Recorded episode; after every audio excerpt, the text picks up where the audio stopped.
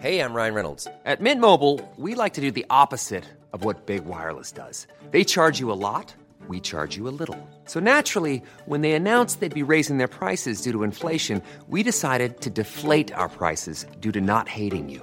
That's right. We're cutting the price of Mint Unlimited from $30 a month to just $15 a month. Give it a try at mintmobile.com slash switch. $45 upfront for three months plus taxes and fees. Promo rate for new customers for limited time. Unlimited more than 40 gigabytes per month. Slows. Full terms at mintmobile.com. Bonjour et bienvenue sur notre antenne. Je suis ravie de vous retrouver pour euh, cette nouvelle édition de 90 minutes info. On entame le débat juste après le flash info de Mathieu Rio aujourd'hui. Pour la première fois depuis un an, le chômage est en hausse en France. Il a très légèrement progressé pour les demandeurs d'emploi de la catégorie A au mois d'avril, plus 0,3% selon les chiffres du ministère du Travail publiés aujourd'hui. Sur l'ensemble du premier trimestre 2022, le chômage a toutefois baissé de 5%. La collectivité de Corse, condamnée, a versé 5,1 millions d'euros à la compagnie maritime Corsica Ferries. C'est ce qu'a annoncé cet après-midi la Cour administrative d'appel de Marseille. La compagnie avait saisi la justice pour obtenir réparation. Elle estimait avoir été évincée irrégulièrement du contrat de délégation de service public pour la desserte maritime de la Corse depuis 2014. Au Royaume-Uni, Boris Johnson assume la pleine responsabilité de ses infractions lors du confinement et renouvelle ses excuses. C'était ce midi devant le Parlement britannique après la publication d'un rapport mettant en cause le sommet de Downing Street. Des fêtes avaient été organisées dans la résidence du Premier ministre en plein confinement du pays. Merci Mathieu. À tout à l'heure pour un prochain rendez-vous euh, euh, d'actualité. Je vous présente mes invités pour m'accompagner aujourd'hui tout au long de ce débat. Bonjour Denis de Montpion. Bonjour. Ravi de vous retrouver. Je rappelle que vous êtes éditorialiste politique à vos côtés. François Devoyer, bonjour. Bienvenue à vous également, cofondateur du média Livre Noir. Et puis de l'autre côté euh, du plateau, Alberto Toscano. Bonjour. Bienvenue à nouveau, cher Alberto, journaliste, écrivain. On le rappelle. On a beaucoup de thèmes évidemment à aborder aujourd'hui. On va commencer par euh, par celui euh, dont on a beaucoup parlé à la faveur aussi de ce film euh, à Cannes, euh, qui fait sensation, pas une semaine sans qu'on ne l'évoque comme un, fléau qui empoisonne la vie des riverains et, euh, des passants qui croisent leur route. Ce sont bien sûr les, rodéos urbains. Sauf qu'à chaque fois, on dit ça va finir, ça va se finir dans des con- conditions dramatiques. Et ça a été le cas euh, en Seine-Saint-Denis à, à Pantin, puisqu'un enfant âgé de 5 ans a été euh, blessé. Un accident qui a eu lieu, un incident qui a eu lieu dimanche à l'occasion d'une balade familiale. Regardez le rappel des faits avec Jean-Laurent Costantini, Régine Delfour. Ça a été passé ici, là où il y a le jeune, euh, le jeune homme là, exact. Walid travaille dans cette rue de Pantin où le petit garçon a été renversé dimanche dernier. En fin d'après-midi, alors que l'enfant se promène avec ses parents, trois scooters en plein rodéo urbain font irruption. Dans leur course, l'un d'eux percute le garçon de 5 ans. On a trouvé le- l'enfant par terre avec du sang et ça m'a choqué vraiment. J'ai pas pu supporter ce que, ce que j'ai vu. Rapidement, l'enfant est transporté à l'hôpital avec des blessures au visage, mais sans pronostic vital engagé. Un accident qui reflète l'étendue du fléau des rodéos urbains. Ils parcourent euh, des parcs à enfants, ils sont sur la voie publique, ils sont en plein centre-ville, euh, à une vitesse euh, toujours excessive. Mais le but du jeu, c'est aussi de se montrer. Donc on avait du rodéo sauvage dans les, dans les, dans les, dans les quartiers, et aujourd'hui le rodéo sauvage vient s'inviter bah, en plein milieu d'un centre-ville, dans des quartiers calmes, parce que le but c'est de se montrer, de montrer ce qu'on est capable de faire. Dimanche à Pantin, quatre personnes ont été interpellées. En France, les auteurs de rodéos urbains encourent jusqu'à un an de prison. Un an de prison et, et 15 000 euros d'amende. François Devoyer, visiblement, ça ne dissuade pas. hein. Hélas, euh, il y a des pays, c'est le cas en Grande-Bretagne, où la- les forces de l'ordre euh, ont autorisation de tamponner euh, les coupables de ce genre de rodéo. Euh, ce qui est le plus tragique, alors il faut savoir que cet enfant de 5 ans, en fait, a été écrasé par l'un des véhicules. Sa tête a été euh, écrasée par l'un des véhicules qui lui est tombé dessus. Euh, donc il y a des victimes. Euh, les autorités, malheureusement, ont souvent des instructions de ne pas intervenir pour éviter les bavures, On pour y éviter revenir. les émeutes. C'est circulaire. Il va falloir devenir assez strict maintenant avec ce genre de choses. Ce n'est pas admissible de laisser des enfants en danger. Alors c'est vrai, que peut-on faire de plus en la matière? De, de Montpion On dit, euh, voilà, quand on retrouve les auteurs, euh, les policiers ont souvent pour consigne de ne pas poursuivre pour éviter qu'il y ait des dommages collatéraux et donc on en arrive à ce genre de, situation, que ce soit encore plus grave, euh, il faut enquêter après coup, sauf qu'il y a une déperdition, la saisie des véhicules, elle n'est pas automatique. Non, elle n'est absolument pas automatique, mais aussi longtemps qu'on aura un ministre de la Justice, en la personne d'Éric Dupont-Moretti, qui qualifie ces actes d'incivilité, on peut penser que effectivement la répression ne sera pas très forte. Et on peut toujours durcir les textes de loi, euh, un an de prison, 15 000 euros d'amende. Euh, la saisie même des, véhicules maintenant, parce que en un an, le ministre de l'Intérieur a tonitrué que je crois, 125 ou 127 engins motorisés. Alors, oui, la semaine dernière, la préfecture a contrôlé 480 euh, personnes. Oui, mais il y en a eu 37 euh, 35 euh, saisies. Mais sur l'année euh, 2021... Là, c'était une opération coup de poing, visiblement. Voilà. Et, mais après, que se passe-t-il? Les tribunaux sont engorgés. En plus, souvent, les, la fonction publique est soumise aux 35 heures. Donc, les dossiers s'entassent. Les auteurs de ces rodéos, euh, ils ne sont pas toujours pris en flagrant délit, euh, donc ils comparaissent sur convocation, et évidemment, il y a une déperdition, euh, sans évidemment compter le fait que souvent ça se passe en Seine-Saint-Denis, un département particulièrement chaud, puisque je crois que le ministère de l'Intérieur a recensé que 46 ou 48 de ces actes étaient commis dans ce département. 8% à Paris. Évidemment, il y a toujours la crainte euh, d'émeutes et euh, de violences, évidemment, euh, urbaines. Et donc, c'est la raison pour laquelle, à la fois, on essaie de rassurer la population par des paroles, mais dans les actes, ça tarde un peu à suivre. Sauf que maintenant, le reportage le dit bien, on assiste de plus en plus à ce genre de ballet, je ne sais pas si on peut l'appeler ainsi, mais enfin de défilé ou de de, gens qui roulent des mécaniques euh, euh, dans les centres urbains, enfin dans les centres-villes pour euh, tenter d'impressionner le, maximum de, personnes. C'est un peu le but aussi de l'opération. Et c'est ça qui met mal à l'aise en fait, cette espèce de médiatisation, de, de mise en scène.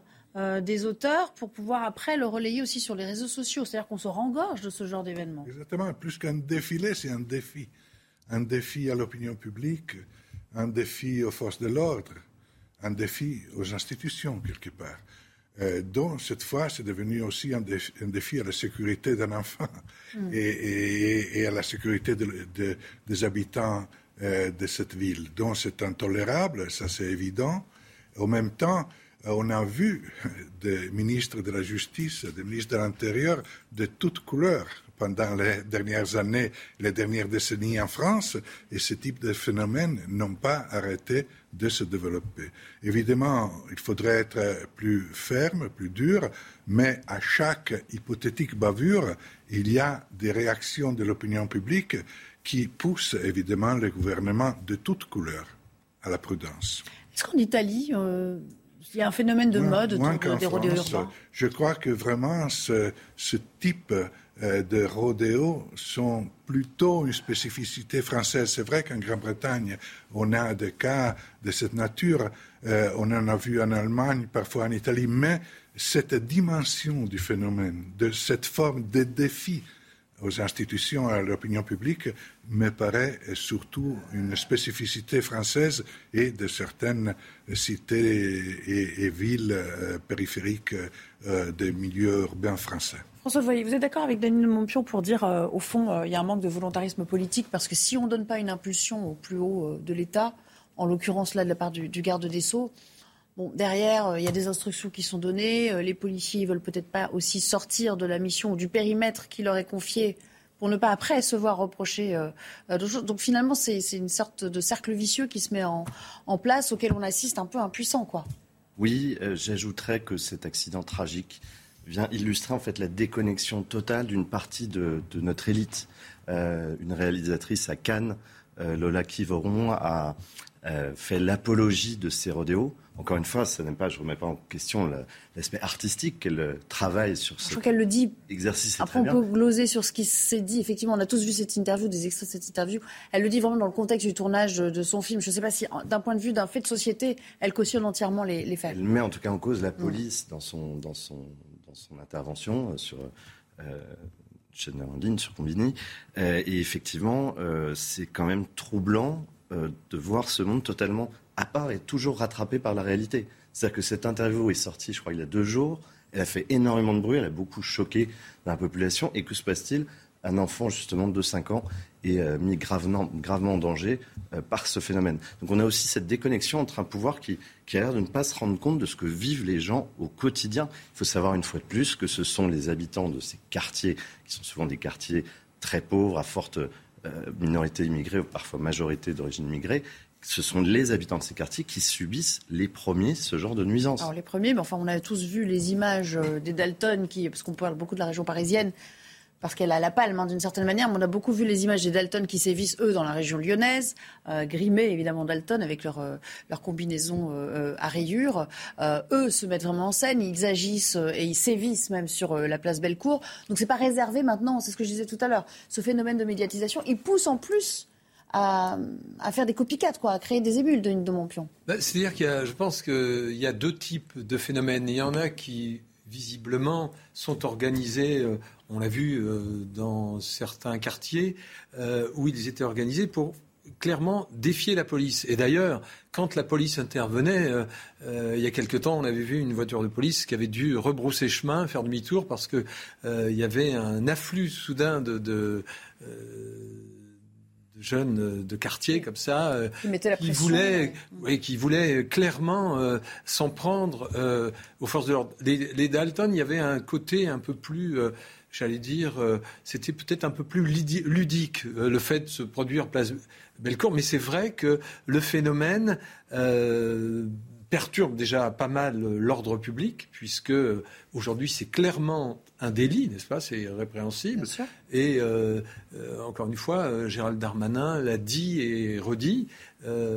voilà, il fait des opérations coup de poing, mais malheureusement, à chaque fois, il est défié par ces bandes qui sont en fait assez organisées. Alors, est-ce que ce sont des bandes désœuvrées? Alors, on dit toujours, ce sont les quartiers très pauvres. Je ne suis pas certain que lié à tout ça, ce n'est pas non plus le résultat de trafic, etc. D'ailleurs, euh, les véhicules sur lesquels ils exercent ces rodéos, ce pas des bicyclettes de paumés. Hein. Souvent, c'est des, des, engins motorisés d'assez euh, bonne qualité, des belles marques, etc. Donc, euh, faut pas. Il y a une forme d'investissement pour pouvoir se jouer le ce misérabilisme là-dessus. Et, et, surtout, il y a des jeux de paris sur, sur ces rodéos. Parfois, pas toujours, mais parfois, il y a quelqu'un qui contrôle les paris, dont il y a des petites mafias qui euh, gèrent ce type d'initiative, qui ne sont pas, qui ne se réalisent pas par hasard. Mais, ce qu'il faut se dire, c'est que ce n'est pas seulement un phénomène de mode, et que s'il y a pas du gain euh, d'une manière ou d'une autre, c'est peut-être amené à, s'amplifier, malheureusement. Oui, et je crois qu'il faudrait reprendre aussi le discours de la police de proximité parce que pour éradiquer euh, ou quand même prévenir ou quand même combattre ce genre de phénomène, la police de proximité est probablement un instrument très efficace. Vous parliez tout à l'heure des pays anglo-saxons, c'est vrai, qui, euh, qui vont, eux, au contact, euh, mais qui disent on peut le faire à vitesse limitée. Alors, je ne suis pas sûre que ça marche toujours, parce que quand on voit les images, quand même, c'est assez impressionnant. On voit qu'ils roulent souvent à vive allure. On voit qu'on crée même des couloirs pour lesquels euh, on leur laisse le champ, hein, libre champ, pour pouvoir déambuler, et, tout le monde s'écarte sur leur passage. Donc, je ne sais pas si, enfin, je ne sais pas si en France, ça fonctionnerait euh, de manière aussi efficace, à vrai dire. finira malheureusement, c'est regrettable. Personne ne souhaite qu'on en finisse euh, par l'emploi de la force publique. Euh, pour un phénomène qui aurait dû rester totalement anecdotique, mais plus ça va s'étendre, et ça s'étend de plus en plus. Je connais assez bien le quartier autour d'Épinay-sur-Seine, Gennevilliers, dans ces coins-là, ça s'est développé de façon phénoménale en quelques années. tout a été tenté à ce jour, c'est-à-dire les non-interventions de la police, souvent les mairies qui en, envoie des employés pour essayer de négocier avec ces, gens, euh, parfois des terrains adaptés pour qu'ils euh, puissent euh, faire leur activité sans danger, et pourtant rien ne bouge. En fait, ce qui est terrible, c'est qu'on en viendra à agir quand ils iront devant la place Beauvau faire leur petit, petite figure. On en vient à s'interroger combien faudra-t-il de catastrophes, de, voire même de morts, avant qu'on ne prenne ça comme un problème non pas euh, purement sociétal, mais un, vrai, un vrai danger, danger urbain. Hein, oui, comme, comme les chauffards, comme. Euh, c'est souvent le cas. Il faut arriver au drame le plus spectaculaire pour qu'en effet la population s'émeuve et que les politiques peut-être agissent. Mais là, quand vous disiez que tout a essayé, tout a été essayé, sans doute pas, parce que dès lors où on confisque déjà un engin, euh, quand on exerce 480 contrôles, euh, comme ça a été fait la semaine dernière, que le ministre euh, on peut obtenir des résultats si on veut. Alors vous savez, aujourd'hui, on menace de la prison. Avant, il y avait une peine qui était, comment dirais-je, valable pour ce type d'infraction. C'était le travail d'intérêt général. Mais on a vu que depuis 1983, vous vous rendez compte, depuis tant d'années que c'est en vigueur, ça n'a pas fait ses preuves. Ça n'a jamais fait ses preuves parce que les euh, élus locaux euh, hésitent à prendre des jeunes délinquants et à les mettre au travail dans leur municipalité pour euh, le bien public. Donc il y a non seulement le civisme de ces gens-là, mais aussi la volonté politique à tous les niveaux d'agir pour euh, remédier à ce problème. Allez, on va s'interrompre euh, quelques secondes, le temps de retrouver Mathieu Rio, comme je vous le disais, pour euh, le prochain Flash Info, et puis on reviendra pour parler d'un autre sujet qui a, qui a beaucoup été commenté ce matin, c'est le retour de cet Albanais qui s'en est pris à son ex-conjointe alors qu'il était interdit de territoire et qu'il avait été reconduit à la frontière. C'est parti. Cinq cas de la variole du singe sont désormais confirmés en France. Excusez-moi. La haute autorité de santé recommande de vacciner les adultes ayant eu un contact à risque avec un malade, y compris les professionnels de santé. Selon la HAS, cette stratégie paraît pertinente au regard des délais d'incubation de la maladie et de la stratégie vaccinale adoptée dans les autres pays européens. Fin de citation. Ce sont des denrées à forte valeur ajoutée avec l'inflation.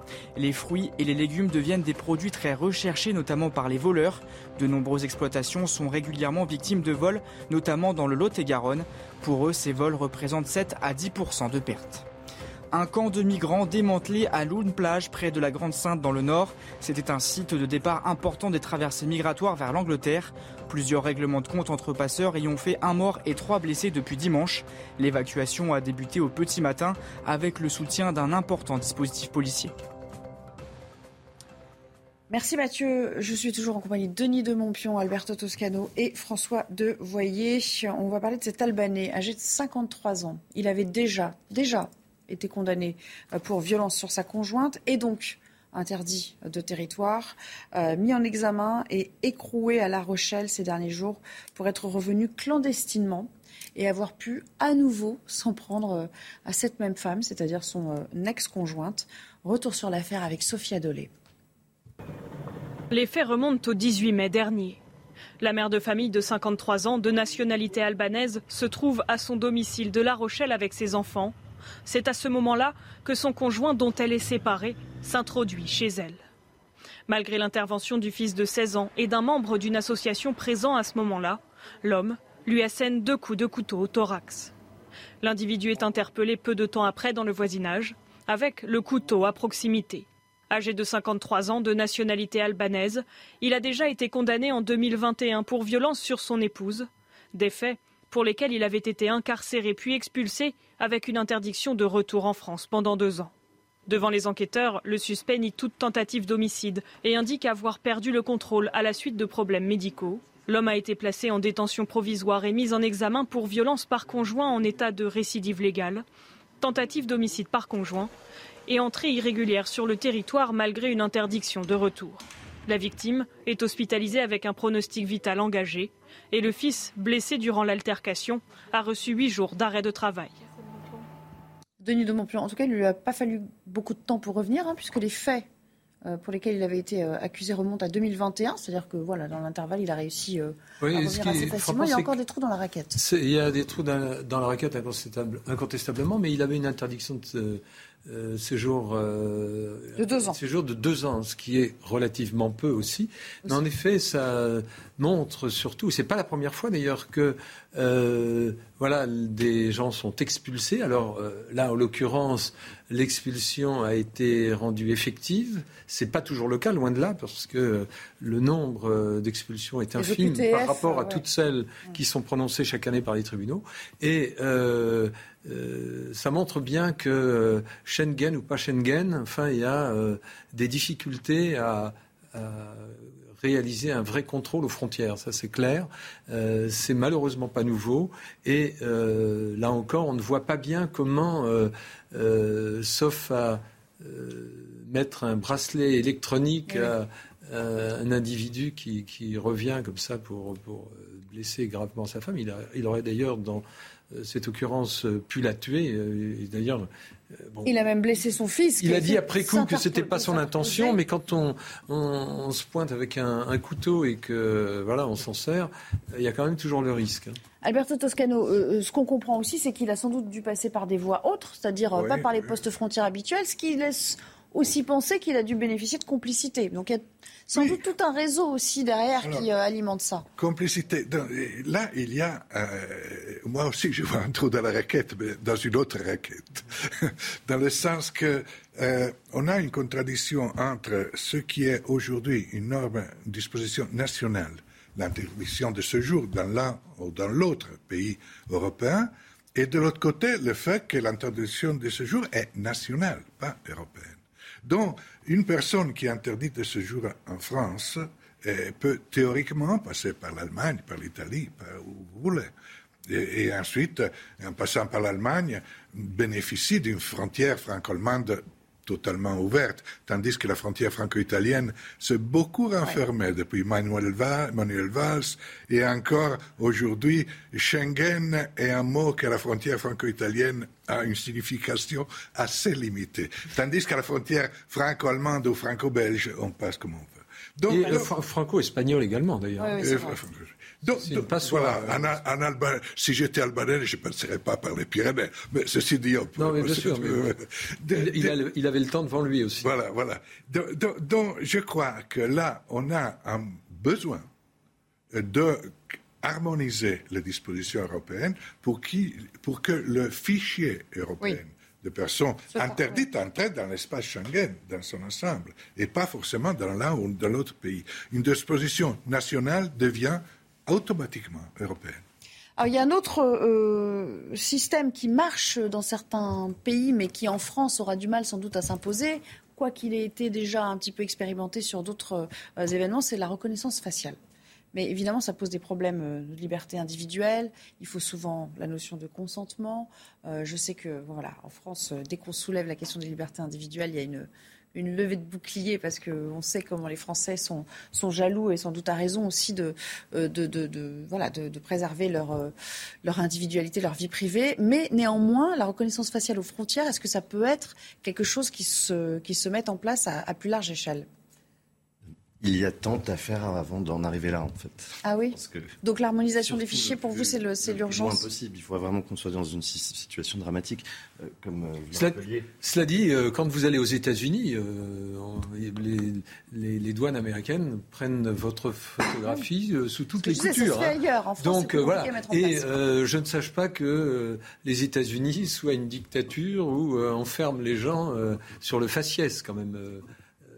C'est juste vrai. Il faut quand même... Moi, ce qui me frappe avant tout, c'est tout de même euh, les peines euh, que l'on donne en France. Enfin, il me semble que la première condamnation, c'était une tentative d'homicide. Euh, qu'est-ce qui vous choque C'est qu'il ait juste été interdit de territoire non, mais il a, Une interdiction de deux ans. Il, a, il, a, purgé sa peine quand même. Il est sorti de prison et puis après, on l'a, on l'a reconduit. Jusque-là, rien d'anormal. Mais ce qui est aberrant, c'est qu'il est. C'est les deux ans d'interdiction. C'est complètement fou. Ok, même s'il avait eu 10 ans d'interdiction, ça l'a pas empêché de revenir. C'est ça le vrai Il est revenu clandestinement, de toute manière. De vue des clandestins, il y aura toujours quelques cas isolés. Mais il faut se rappeler qu'en France, vous le disiez tout à l'heure, on a tout de même à peine 10 à 12 des obligations de quitter le territoire qui sont réalisées. C'est pour ça qu'il y a tant à faire déjà.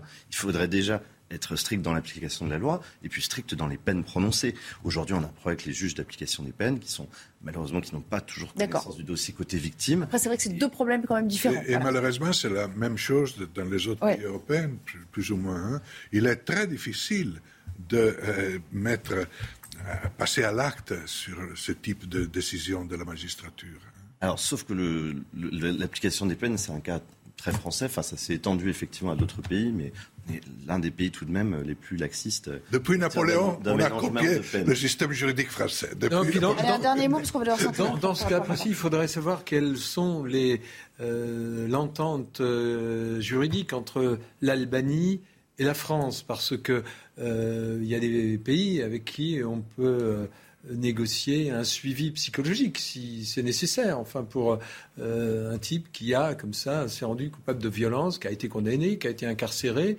et euh, peut-être un suivi. Je ne sais pas si avec l'Albanie ça fonctionnerait. non, je ne sais pas, mais euh, voilà, c'est des ce sont des pistes peut-être à, creuser. C'est du travail pour euh, Dupont-Moretti. En tout cas, une fois qu'il rentre dans son pays euh, d'origine, il n'a pas l'interdiction euh, de quitter le territoire. Après, il est libre de ses mouvements. Visiblement pas.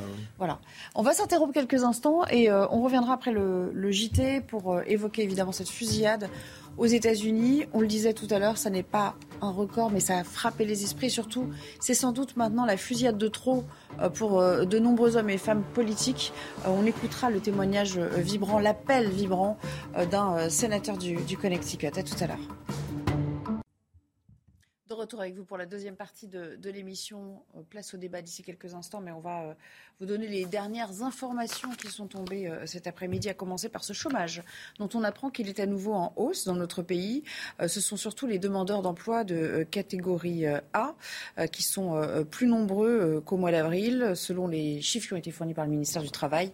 L'augmentation est de l'ordre de 0,3%, mais sur l'ensemble du premier trimestre 2022, le chômage globalement a baissé de 5 et puis euh, une action euh, d'ONG écologiste ce matin, c'était au moment de l'ouverture de l'Assemblée générale de euh, Total Energy, des activistes qui réclament la fin de projets d'énergie fossile. L'ouverture de cette Assemblée générale a été donc mouvementée malgré, vous voyez, la présence assez conséquente des forces de l'ordre. Et puis on en parle dans un instant. Au Texas, euh, un jeune homme de 18 ans a tué 19 euh, enfants de moins de 10 ans et deux adultes euh, à Uvalde. On va l'entendre tout à l'heure, le, sénateur Christopher Murphy, sénateur démocrate du Connecticut, mais qui cette fois, après s'est exprimé sur ce qu'on appelle le, floor au Sénat. je ne saurais le traduire, mais je parle sous votre contrôle. il s'est adressé à, à Joe Biden aujourd'hui. Écoutez.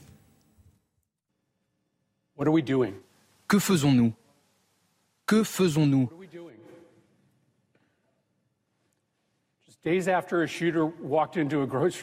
Quelques jours seulement après qu'un tireur soit entré dans une épicerie pour abattre les clients afro-américains, nous avons un autre Sandy Hook sur les bras. Que faisons-nous? Il y a eu plus de fusillades de masse que de jours dans l'année. Nos enfants vivent dans la peur chaque fois qu'ils mettent les pieds dans une salle de classe car ils pensent qu'ils seront les prochains. Voilà. Et pour euh, en parler, Denis de Montpion est toujours en notre compagnie, Alberto Toscano, François Devoyer et Eduardo Coué qu'on euh, accueille. Bonjour, bienvenue. Vous êtes euh, journaliste spécialiste des États-Unis. Évidemment, vous allez nous être précieux. On le rappelle, la plupart des victimes avaient moins de 10 ans. Ça a ému la terre entière. On a vu aussi ce tweet d'Emmanuel Macron qui rappelle le très jeune âge de ces enfants qui ont été frappés, fauchés comme ça par cet assaillant, âgé lui-même d'à peine 18 ans. et il n'a fallu que quelques heures pour que le débat sur euh, le port des armes dans ce pays euh, reprenne, avec à chaque fois, semble-t-il, le même constat d'échec ou euh, de pessimisme pour la suite. On en parle juste après. Regardez Adrien Spiteri.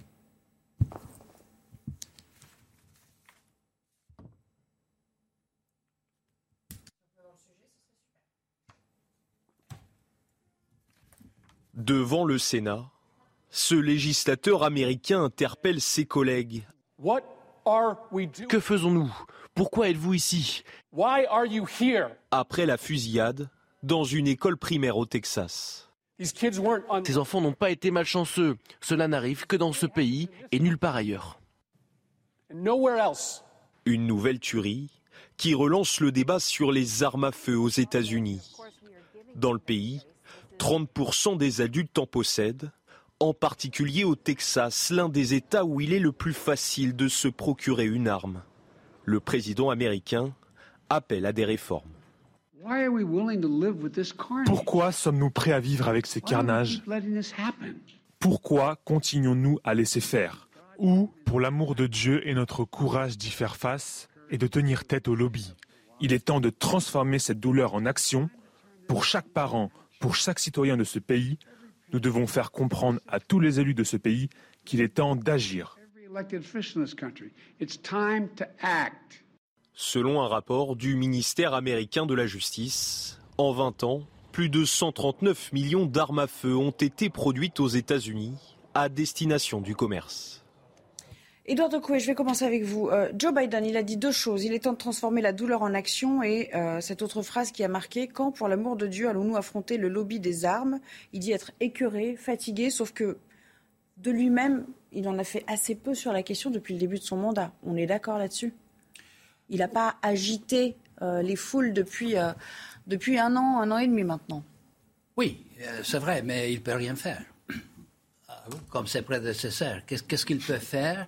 Quand on a un parti républicain aux États-Unis euh, qui euh, s'oppose euh, catégoriquement à, toute législation, même la plus simple, sur les ports d'armes. et vous savez, cette histoire de, de d'armes, je me rappelle quand j'étais beaucoup plus jeune et je vivais aux États-Unis, c'était déjà un débat. je suis en France depuis 40 ans maintenant. Je me souviens très bien, quand je suis arrivé en France en 1980, que c'était déjà d'actualité. D'accord. Ah. non, mais ça, on en convient tous. La question, c'est Joe Biden, en tant que chef euh, de l'État, il peut quand même donner une impulsion. En tout cas, chaque président des États-Unis a eu, euh, parce qu'il était interpellé sur la question, des mots forts, euh, des messages à faire passer sur, sur ce genre de, de, de, de problème de société. C'est quelque chose de majeur dans ce pays. Il n'a rien dit depuis le début. Au moins pour. Euh, il connaît bien le problème. Il connaît bien le problème parce qu'il a été vice-président de Barack Obama. Et souvenez-vous qu'en 202012, dans, le, dans, une école du Connecticut, il y a eu euh, euh, un nombre incroyable. Sandy Hook. Il y avait, Sandy Hook, oui, voilà. Il y, avait encore plus de morts, toujours des, de, jeunes enfants.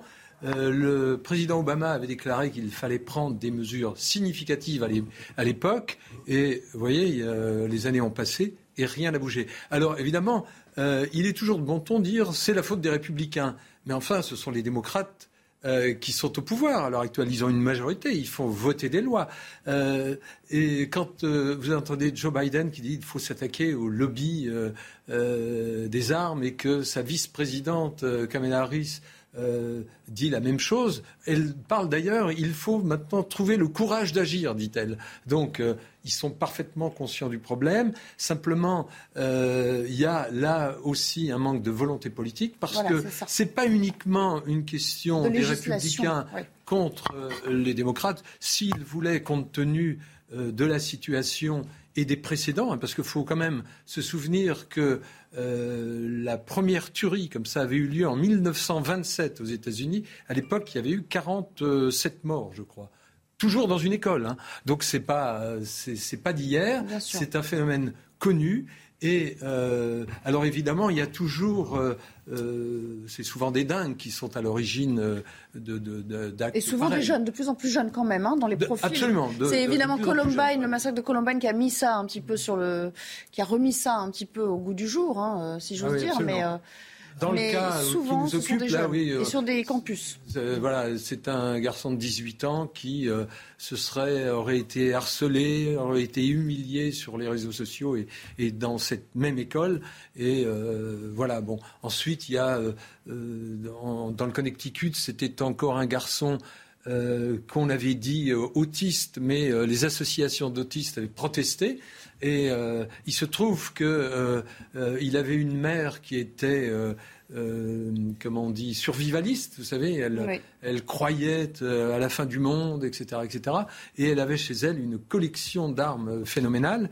Et c'est elle, et c'est chez elle que, que, son fils avait trouvé les armes pour perpétuer, perpétuer cette tuerie. Oui, euh, euh, je ne euh, défends pas Joe Biden, hein, il ne s'agit pas de ça du tout, mais après Sandy Hook en 2012, effectivement, il y a eu un moment où on croyait que finalement quelque chose allait être fait.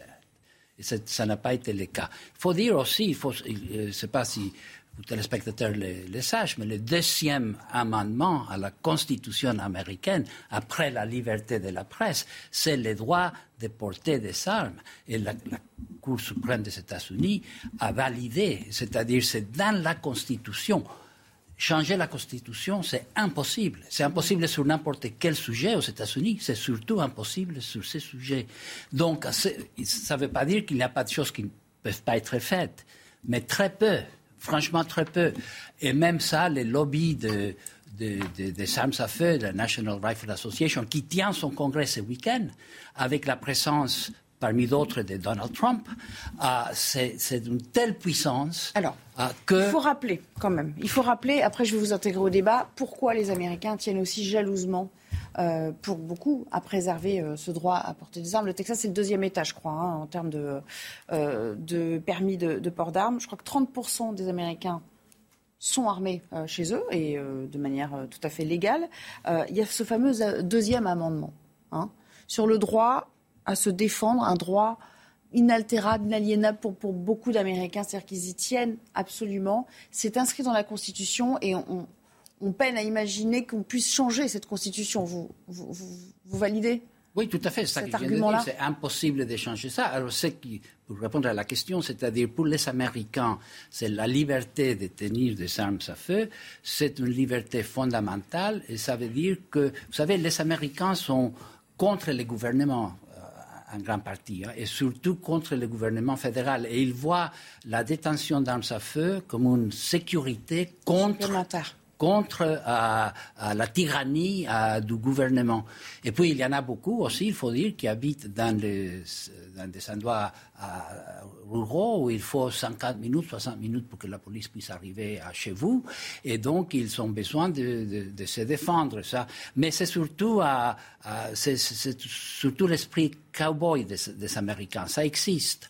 c'est cette liberté. Moi, c'est ma liberté à moi. Je me défends éventuellement contre quelqu'un qui m'agresse, mais surtout contre les gouvernements. C'est ça qu'il faut. C'est vrai qu'il faut, il faut comprendre cette euh, dimension importante, François de Voyer, pour euh, faut entrer dans la psyché un peu américaine. Enfin, je voudrais quand même souligner une chose que là, il ne s'agit pas de se défendre. Dans tous les cas qu'on a pu voir, bah, bien sûr. Euh, sur le port dans le Michigan, dans le Connecticut et aujourd'hui euh, sur la possibilité d'acheter au Texas, ça a toujours été des agressions quand même contre les écoles. Alors peut-être qu'on leur a marché sur les pieds euh, à la cour de récréation, mais enfin. En fait, on essaie de comprendre pourquoi les Américains sont si rétifs à, changer. François de Voyer, c'est vrai que la manière dont les États-Unis se sont formés, il y a eu des grandes vagues comme ça de, de migration vers l'Ouest, ce qu'on appelait à l'époque the frontier, où on n'était pas protégé par l'armée, où on avançait dans des territoires euh, ennemis. Enfin bon, c'était une, invasion, hein, euh, d'une certaine manière, des, euh, des terres indiennes. Et, effectivement, chacun rendait, faisait justice soi-même. C'est vraiment inscrit dans la mythologie américaine. c'est très difficile de faire changer les mentalités à ce sujet. J'avais discuté avec des responsables de la NRA, donc ce fameux lobby de défense des armes à feu aux États-Unis, en expliquant qu'en France, pour passer le permis de chasser, par exemple, on vous êtes formé, vous êtes accompagné. Et même cela, ils refusaient de l'entendre. C'est tout de même fascinant parce que là, on parlerait uniquement, même pas de licence, mais simplement d'apprendre l'usage des armes ou même pouvoir... à la limite que chacun puisse les, utiliser. Ou, même de pouvoir vérifier que quelqu'un qui veut acheter une arme n'a pas été n'a pas de problèmes psychiatriques, qui n'a pas n'a pas été en prison, etc. Ça. Même, même ça, ils ne veulent pas. Bien sûr. là, on est vraiment... Alberto, Alberto Toscano, euh, quand même, euh, certains disent, hands up. Certains disent on pourrait légiférer à la marge, c'est peut-être ce qui arrivera in fine sur les profils psychologiques de ceux qui veulent se fournir des armes et, peut-être évaluer leur capacité ou pas à obtenir ce fameux permis. Ça serait parfaitement logique, comme Edouard vient de le dire. Ceci dit, euh, aux États-Unis, cette mentalité américaine est incroyable pour nous Européens. Vraiment, c'est inimaginable. Parce que il ne s'agit pas seulement de changer la Constitution, c'est compliqué, presque impossible à tous, mais quand même la loi ordinaire peut intervenir pour limiter ça. Et même une loi ordinaire ne peut pas être décidée. Et même avec un rapport de force favorable aux démocrates, pour l'instant, ça, va pas durer au Congrès. Oui, il y a les élections de. Mais quand même, c'est une situation paradoxale. Les Américains payent un prix énorme, un prix de sang, un prix de, de, choc national récurrent. Et, malgré tout, ils ne veulent pas changer. Chris Murphy le dit lui-même, le fameux sénateur, nous sommes le seul pays dans lequel ça arrive. François de Voyer, vous voulez rajouter quelque chose Après, la question des armes à feu n'est pas la seule explication euh, de ces tueries de masse. hein. Aujourd'hui, c'est tout à fait documenté. C'est l'une des explications, mais d'autres pays avec énormément d'armes à feu n'ont pas ces problèmes. Euh, Il y a quand même un phénomène étonnant aux États-Unis. Depuis le début de l'année, il y a eu 30 massacres de masse. 30. Si on prend simplement les, je crois, 15 derniers jours, vous avez donc euh, ce déséquilibré, euh, détraqué. euh, on n'a pas encore ses motivations, mais a priori c'est quelqu'un de fragile psychologiquement. Il y avait un suprémaciste blanc en début de semaine et un suprémaciste noir dans le métro. je ne sais plus de quelle ville c'était, il y a deux ou trois semaines. Je veux dire, c'est quand même étonnant, avec des profils vraiment cinglés. Donc ce serait intéressant vraiment d'étudier la, la, la- la psychologie de ces, de, de ces responsables de, de meurtres de masse. Et à l'heure actuelle, il n'y a pas vraiment d'explication On n'a pas rationnelle. d'explication. Pourquoi, pourquoi plus aux États-Unis qu'ailleurs? C'est vrai que bon, pour l'instant, on n'a pas, on n'a pas encore de, de recul nécessaire. Euh, J'aimerais vous faire écouter juste un dernier son euh, pour, euh, avant de refermer ce, ce- ce débat, en tout cas sur ce thème. Jean-Pierre Raffarin, euh, l'ancien Premier ministre, qui était interrogé sur, et- et sur ce phénomène et qui revient sur l'ultra-violence en général dans nos sociétés et, et- et pas propre aux États-Unis. Écoutez. Cette tragédie est particulièrement douloureuse. Comment ce pays qui se veut le plus civilisé euh, n'est pas capable de maîtriser la violence? L'interdiction du port d'armes, c'est la seule issue. Ça nous montre quand même que notre monde, partout, y compris dans les plus grandes démocraties, ce qui menace nos sociétés, c'est la violence. On voit partout la violence se développer. Et c'est quelque chose qui est extraordinairement préoccupant dans toutes nos démocraties. Il n'y a pas une manifestation qui se termine pas par de la violence. Il y a, il y a des violences de toutes ces formes. Et donc, euh, je pense qu'il faut vraiment avoir euh, dans nos écoles et partout une éducation euh, contre la violence. Il faudra sans doute s'interroger un jour sur les raisons de cette violence. Mais euh, Monsieur Raffarin, euh, euh, je ne sais pas dans quel monde il vit, mais euh, euh, de tout temps, euh, il se trouve qu'en Occident, il y a la liberté de la presse, n'est-ce pas? Il y a euh, euh, les gens peuvent filmer euh, aujourd'hui avec leur portable les scènes de crime, les scènes de violence. Ça peut être diffusé, c'est diffusé. sur les réseaux sociaux, d'où l'impression qu'en effet, on vit dans la terreur permanente, évidemment, du temps du RSS ou même de la Russie actuelle, quand il y a des faits divers comme ça, d'ailleurs souvent, la terreur est exercée par les gouvernants. Euh, on se souvient de Poutine euh, en Tchétchénie, euh, dans ce fameux théâtre où il avait fait massacrer je ne sais combien de centaines de personnes, etc., sans que personne ne moufte. Enfin, et donc, il ne faut pas se tromper. quand vous voyez en Chine, vous avez un gouvernement d'airain où dès qu'on proteste même pacifiquement, euh, on est enfermé ou Ce que vous dites, expulsé. c'est le fait que ce soit documenté nous donne l'impression qu'il y en a plus. Alberto Oui, sans doute. Je n'ai pas entendu de la même façon les mots de, de M. Raffarin. Je crois que euh, l'appel à développer une culture anti-violence est un appel fondamental. Nos sociétés, mais on vient de parler de ce qui s'est passé à Pantin et d'autres faits divers dont on traite tous les jours. Aujourd'hui, il y a une intolérance grandissante, on le voit tous les jours, et une violence euh, euh, dans la société diffusée partout. Donc, Que certains le appellent fait- le mais bon, fait le que est dans les écoles hein. et, et à la télé, quand c'est possible, et j'espère plus souvent, on diffuse une culture contre la violence, c'est important. Je vous donne la parole après, mais comme il est 16h15 et même euh, bien euh, tassé, on va retrouver Jeanne Concar pour le Flash Info. On revient après. Après avoir contracté la Covid-19, il existe deux fois plus de risques de développer des problèmes respiratoires. C'est en tout cas ce qu'affirme une étude des autorités sanitaires américaines. D'après ces travaux, chez les adultes ayant été contaminés, 1 sur 5 souffre de symptômes sur le long terme. En France, pour les chanceux, le pont de l'Ascension a déjà débuté et évidemment sur la route, la prudence est de mise. Sur la 7, déjà plusieurs dizaines de kilomètres de bouchons sont recensés. Dans le sens des départs, bison futé voire rouge sur l'ensemble du territoire. Et pour les retours, ça ne s'arrange pas, vous allez le voir, avec une journée noire dimanche dans toute la France. La collectivité de Corse condamnée à verser 5,1 millions d'euros à Corsica Ferry. La, compagnie maritime avait saisi la justice pour obtenir réparation. Elle estimait avoir été évincée du contrat de délégation de service public pour la desserte maritime de la Corse sur la période 2014-2023. On parlait de l'ultra-violence à la lumière de ce qui s'est passé euh, aux États-Unis. Et François Devoyer, vous, souhaitez ajouter quelque chose sur cette violence qui semble être plus prégnante, plus présente dans notre société. Est-ce que c'est vrai ou est-ce qu'il y a un effet loupe euh, avec, euh, avec le fait de le documenter, notamment sur les réseaux sociaux?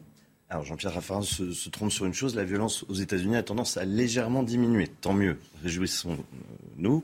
En revanche, euh, il y a une chose qui est un paradoxe de sa part, c'est souvent à son habitude, euh, c'est que le problème, c'est qu'on importe cette société américaine. Je veux dire, euh, on est en train d'importer cette violence depuis des années c'est justement cette société violente qu'on participe à introduire en Europe avec un monde multiculturel, clivé en tribus, euh, où chacun cherche une identité, etc. Il y a souvent d'ailleurs des troubles identitaires hein, derrière ces tueries de masse. Donc commençons par cesser de nous américaniser si on veut calmer un petit peu cette violence qui nous submerge de plus en plus.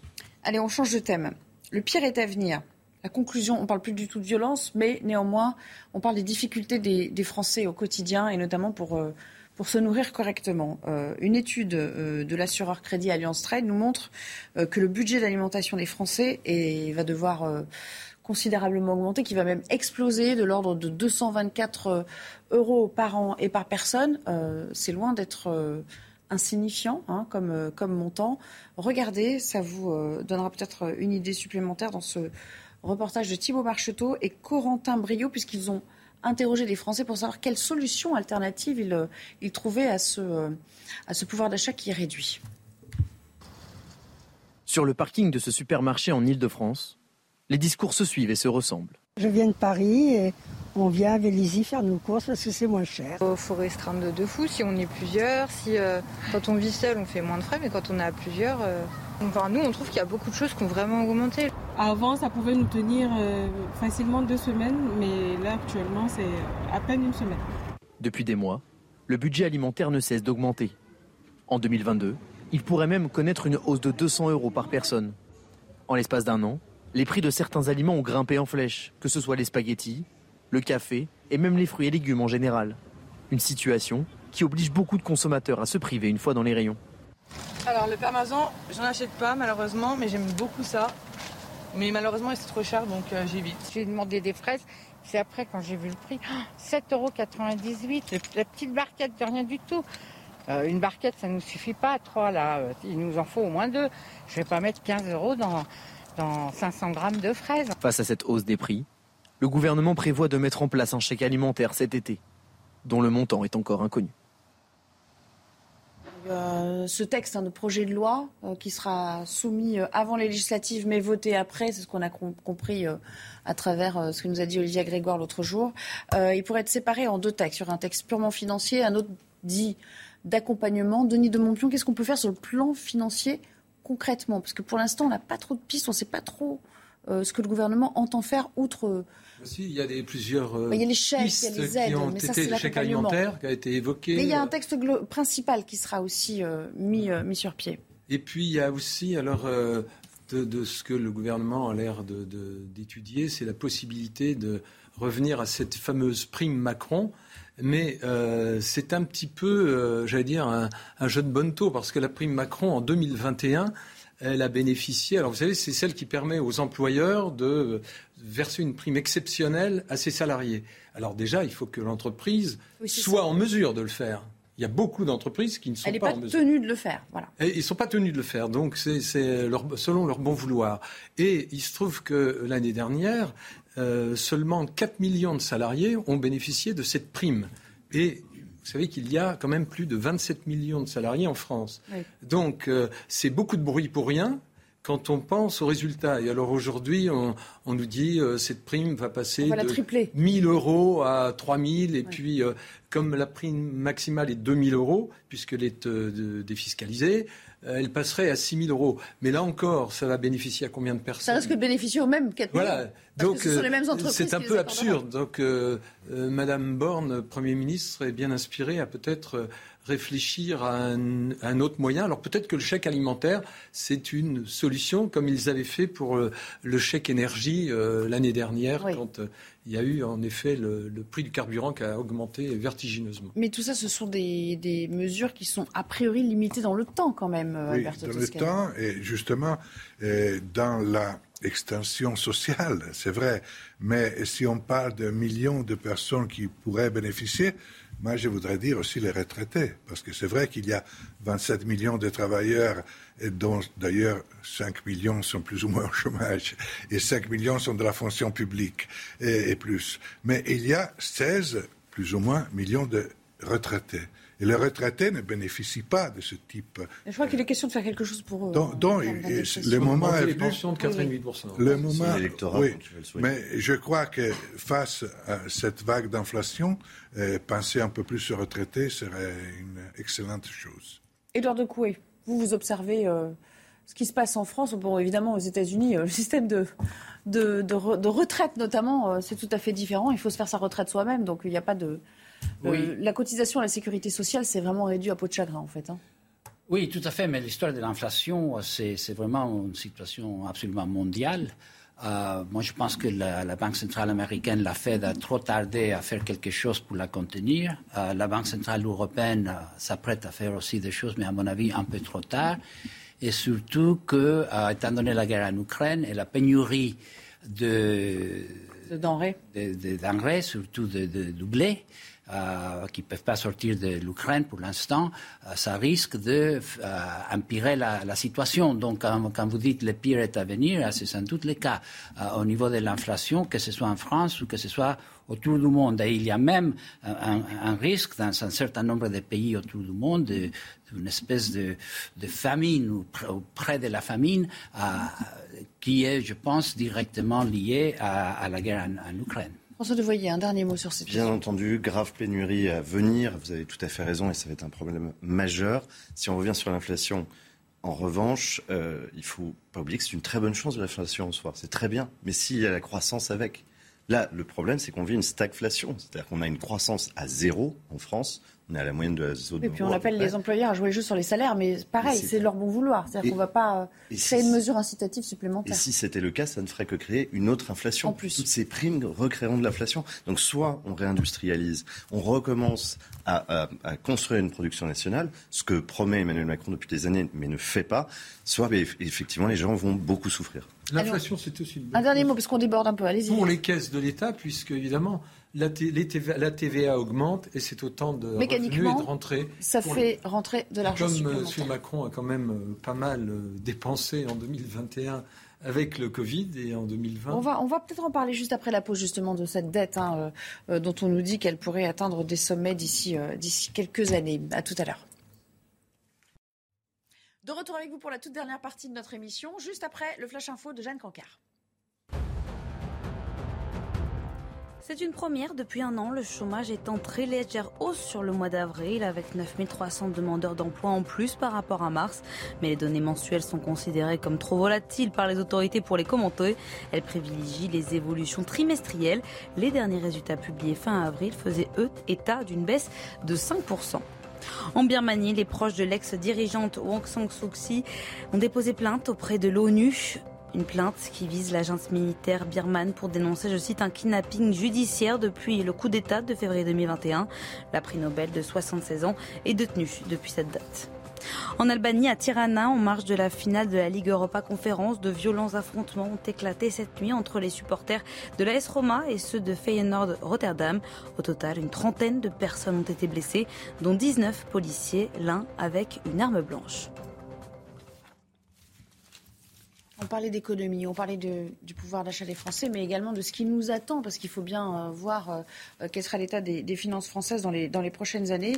La dette, on parlait de la dette tout à l'heure, 100 milliards de charges en fin de quinquennat, ce sont les modélisations des économistes, ce qui veut dire qu'il va y avoir une croissance exponentielle en milliards d'euros. Elle est autour de, vous me disiez 44 milliards, Denis de Montpion, en réalité, enfin le schéma que je vois là, en, en ah oui, en 2022, vous avez raison, 44 milliards. L'année dernière, c'est les intérêts, on rembourse. Oui, c'était 34 milliards. Mais donc en 2027, on pourrait être autour de 110 milliards. Alors qu'est-ce qu'on fait? À un moment donné Il va falloir la rembourser quand même. C'est sans doute une modélisation à minima. Vous savez, c'est souvent comme ça. C'est-à-dire, euh, on fait une Ah bah, modification qui arrange les affaires du pays parce que, euh, sauf à avoir une croissance euh, démentielle, une productivité comme on n'en a pas eu depuis 20 ans, on ne voit pas bien comment euh, ce gouvernement ou celui d'après le 19 juin va redresser la barre et faire rentrer de l'argent dans les caisses euh, et faire en sorte plus. euh, il semblerait que les taux d'intérêt maintenant soient voués à grimper, alors qu'ils étaient à, à zéro pendant toutes les années. euh, déjà les le années cas, là, Hollande et euh, presque les années Sarkozy. Oui. Mais là, les temps ont changé et en effet, qui va payer? On a déjà, une, je crois, une dette globale de 2800 milliards d'euros. Ce qui, 2813. Ah, euh, 2813. 2813, pour être précis. Spécialiste de la dette, euh, Alberto Toscano ici pour nous servir. On voit que Mario Draghi euh, a suivi ça de très près. Euh, mais vous savez, au point où on en est, 13 milliards, euh, c'est une, poussière. Ah oui, c'est sûr qu'avec des montants pareils. Alors, certains spécialistes disent, ben, je vais me tourner vers vous justement, Alberto, euh, le seul levier aujourd'hui, si on veut revenir à une forme d'équilibre euh, financier, c'est effectivement de réformer euh, sur les retraites, c'est-à-dire de repousser l'âge de départ à la retraite. Je en gros, pas, l'idée étant qu'on n'aurait pas le choix. Enfin, euh, chacun dira évidemment que si on regarde l'ensemble mais- des pays OCDE, je crois qu'on est tous d'accord. La France est dans une situation d'avantage par rapport aux retraites, dans le- de privilège, si vous me permettez le mot, dans le sens que euh, en Italie on est 65, 60, avec tendance 67, idem pour l'Allemagne.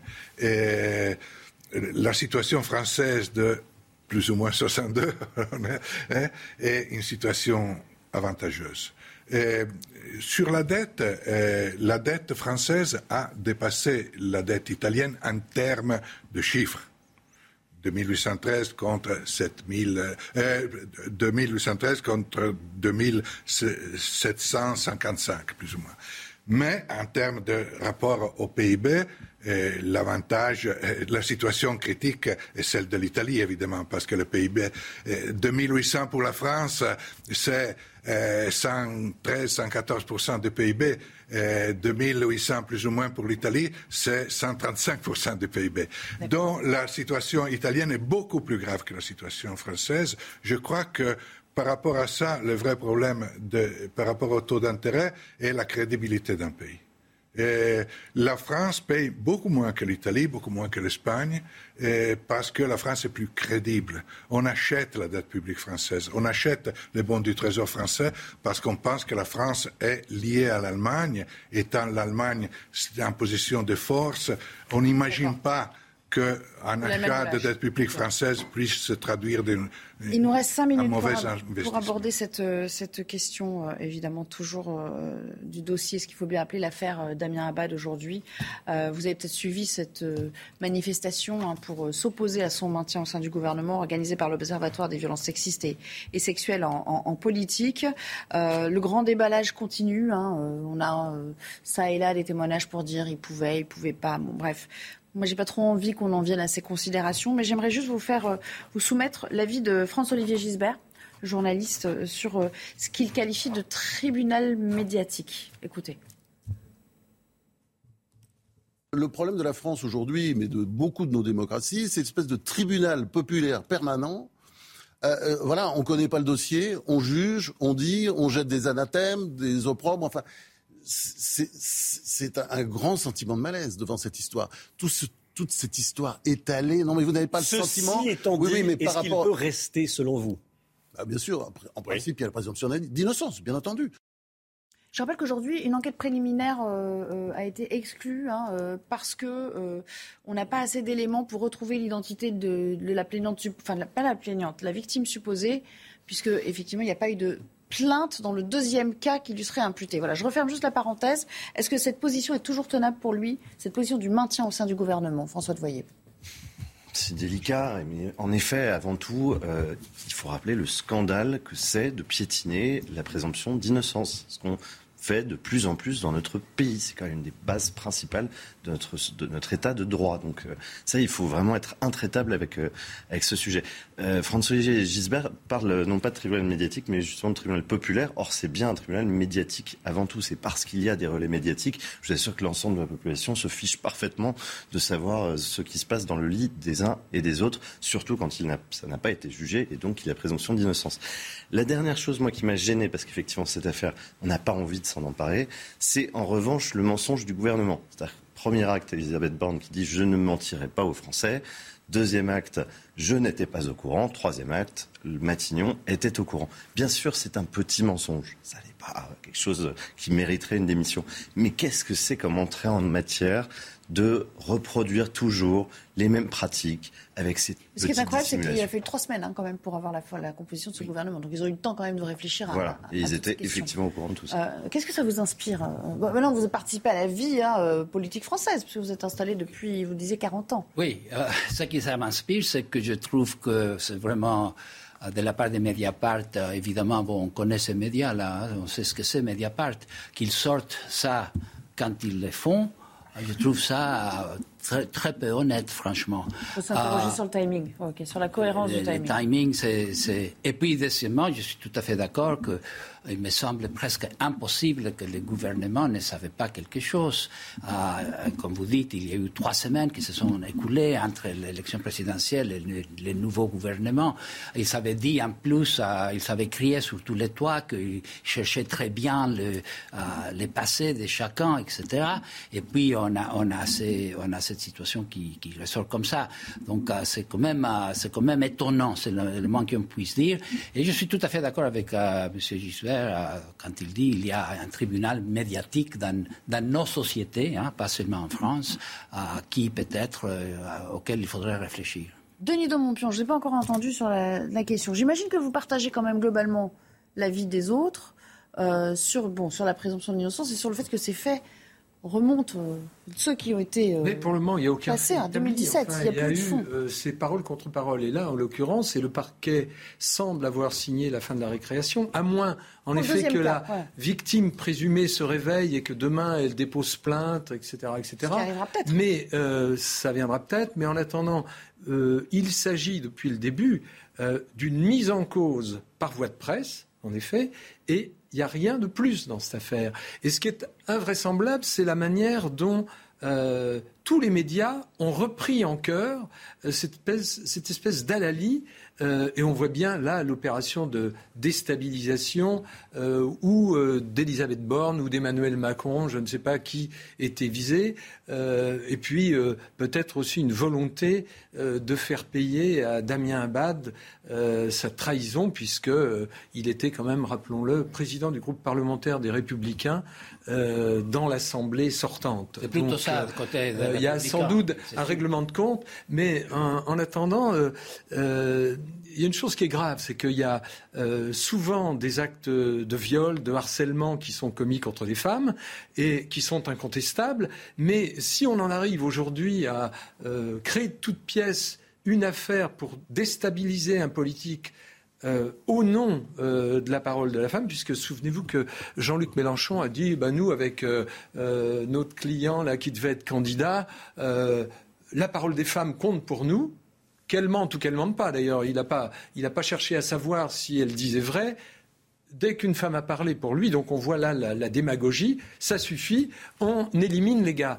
Euh, je pense que, euh, euh, que la justice, en effet, ait son mot à dire, que là, on, véritablement, l'instant, elle a elle été saisie par une, passera plus elle, tard. elle a été saisie par une association de, de, de violences faites aux femmes. Elle a considéré qu'il n'y avait pas d'éléments. Et pour le moment, c'est circulé, il n'y a rien à voir. Merci à tous les quatre. On arrive déjà au terme de cette émission. Merci de nous avoir accompagnés euh, tout au long de l'après-midi. Dans un instant, Punchline avec Laurence Ferrari. Et je vous dis à, à très bientôt sur l'antenne. Bon week-end à ceux qui euh, Bon euh, partent pour euh, le pont de l'Ascension. À très vite.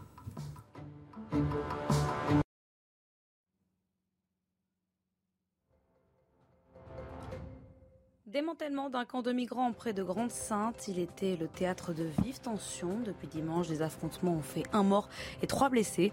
La police a lancé ce matin l'évacuation. La semaine dernière, la préfecture dénombrait dans ce camp quelques 500 migrants qui attendaient de pouvoir partir en Angleterre. Au Royaume-Uni, Boris Johnson renouvelle ses excuses pour le Partygate et assure, je cite, assumer l'entière responsabilité de tout ce qui s'est passé sous ma direction. Le Premier ministre britannique qui dit aussi vouloir aller de l'avant en se montrant décidé à rester en poste pour se concentrer, d'après ses propos, sur les priorités des Britanniques. Aux États-Unis, deux ans après la mort de George Floyd, Joe Biden signe un décret de réforme de la police, un décret qui encadre davantage les forces de l'ordre fédéral, mais qui ne va pas cependant aussi loin que la grande réforme de la police qu'il avait promise durant sa campagne.